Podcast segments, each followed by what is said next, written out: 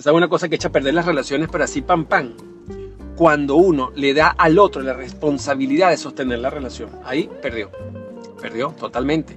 Porque el otro hace todo, hace de todo. O sea, bueno, se mueve para aquí, para allá, este, ama, todo, hace todo. Y usted se queda ahí, tú sabes, pasivamente, esperando que lo amen. Usted sabe, sin hacer nada, esperando a ver si le demuestran el amor. Esa relación va a fracasar. Va a fracasar. Porque la relación tiene que ser recíproca. Usted da, le dan. Usted da, usted da. O sea, así tiene que ser. Porque si no, realmente el proceso de amar se desaparece. Llega un momento en que uno se cansa, ¿sabe? Uno se cansa, uno se cansa de dar, de ser cariñoso, de entregar, de, de, mire, de tender los puentes, de comprometerse, de hacer todos los cambios personales, hacer toda la terapia que uno le da la gana, todo. Y llega el momento en que uno se cansa.